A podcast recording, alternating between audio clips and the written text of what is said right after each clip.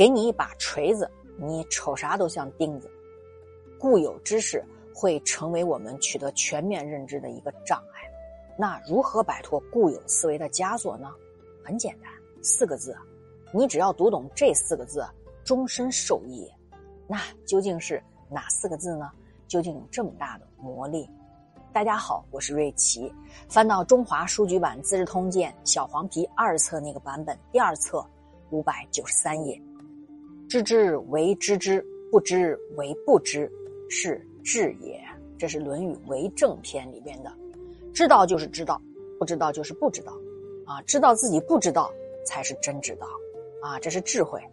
这句话也提醒我们，用老实的态度呢对待所有，来不得半点虚假，养成踏实认真的学习态度，实事求是的作风。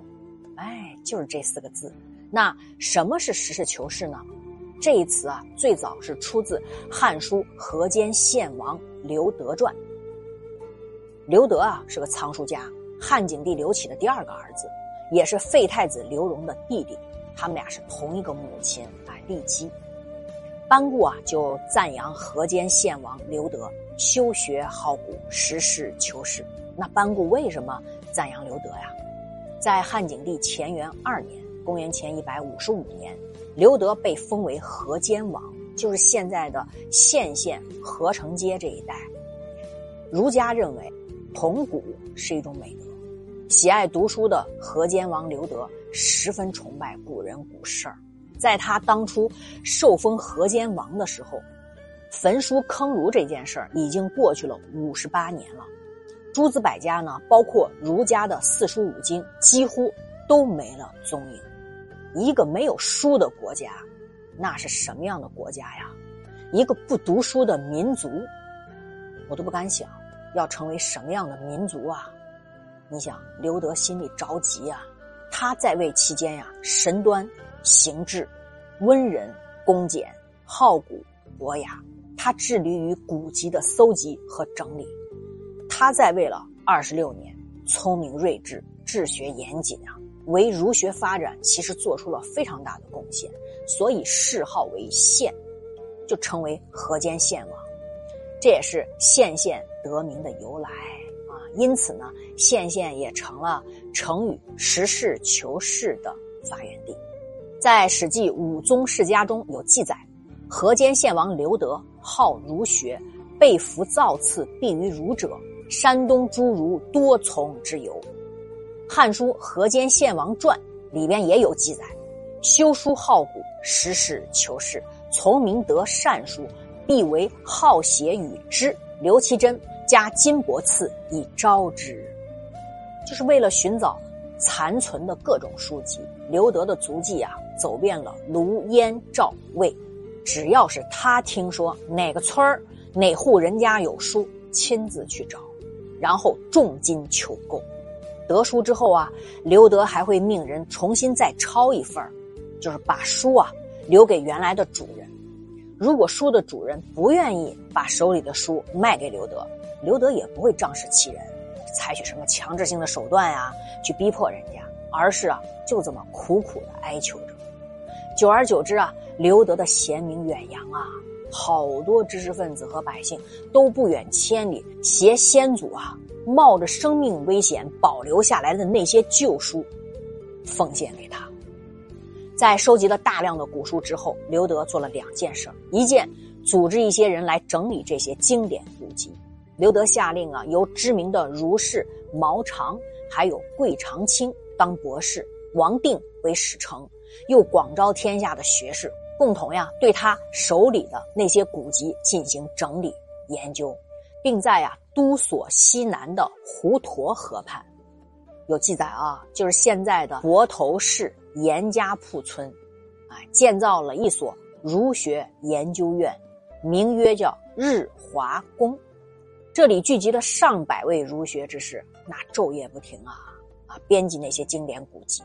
于是呢，日华宫每一日读经咏典之声啊，朗朗，那数里之外啊都能听见。为了真实的、完整的整理这些古书，刘德还提出实事求是。啊这样的一个教理原则，实其事求其事。这个就是实事求是这个成语的出处。那刘德做的第二件事呢，就是给国家献书。他整理了大批的正本古籍，《诗经》《左传》《周官》《礼记》《尚书》《孟子》《老子》，多种重要文献呀。在位期间啊，刘德曾经四次进京，其中三次都是向父王还有帝王献书。这对于当时书典十分匮乏的汉朝来讲，可谓是雪中送炭。根据《隋书·经籍志》当中有记载，刘德所献之书多达千部。汉武帝刘彻看刘德带这么多书，高兴啊！每次他来，都为他举行隆重的接书仪式。刘德除了献书之外，他呢还曾献乐、献酒。那在武帝元光五年的时候，冬十月，献王刘德赴京都长安，向武帝献雅。这次朝觐，献王进献两宗宝物，一是花费多年心血整理的雅乐。第二呢是河间国酿的酒，叫献王酒。刘德所献的雅乐被当时的大儒公孙弘和董仲舒等人啊称为叫音中正雅，立之大乐。而这酒在当地也是非常的有名。据传啊，献王酒是由杜康后人指点的，采用古黄河泉水酿造，加之用特殊取水的用料制作而成的。就使这个酒不但纯而有度，柔而不淡，而且清新定制，余味绵长，延年益寿。献王窑啊，这里说这个酒啊，酒香显味道，冀州展骄傲，老坛酒香飘，解忧世人笑。你像今天啊，我们还能读到《诗经》当中啊，“窈窕淑女，君子好逑。青青子衿，悠悠我心。言者无罪，闻者足戒。他山之石，可以攻玉。”这样的名言，还能懂得《礼记》中“修身齐家治国平天下，见利不亏其义，见死不更其手。往而不来，非礼也；来而不往，亦非礼也。一国人，一国兴仁；一家让。一国兴让这样的道德礼义，那我们都要感谢刘德。正因为啊，在中国数千年的历史发展当中，有很多像刘德这样的读书人，因此呢，中国逐渐在内部产生了一种较为独特的文化思想，就是以啊中原王朝为核心的文化政治共同体。而这一核心的主要来源啊，则在于春秋战国时期的百家争鸣。在多位历史先贤的思想碰撞当中，形成了独特、具有社会伦理以及宇宙观念的思想体系。刘德啊，多么的智慧和贤明啊！然而，就这么一位被世人称颂的贤德的王，却在见过汉武帝一面之后，很快就身亡了，并且历史没有任何记载河间王的死因。这背后。潜藏着怎么样的黑暗故事呢？我明天分解，特别精彩。今天就到这里吧，给你们点个赞啊！每天都能打卡齐杰讲《资治通鉴》，爱你们，晚安。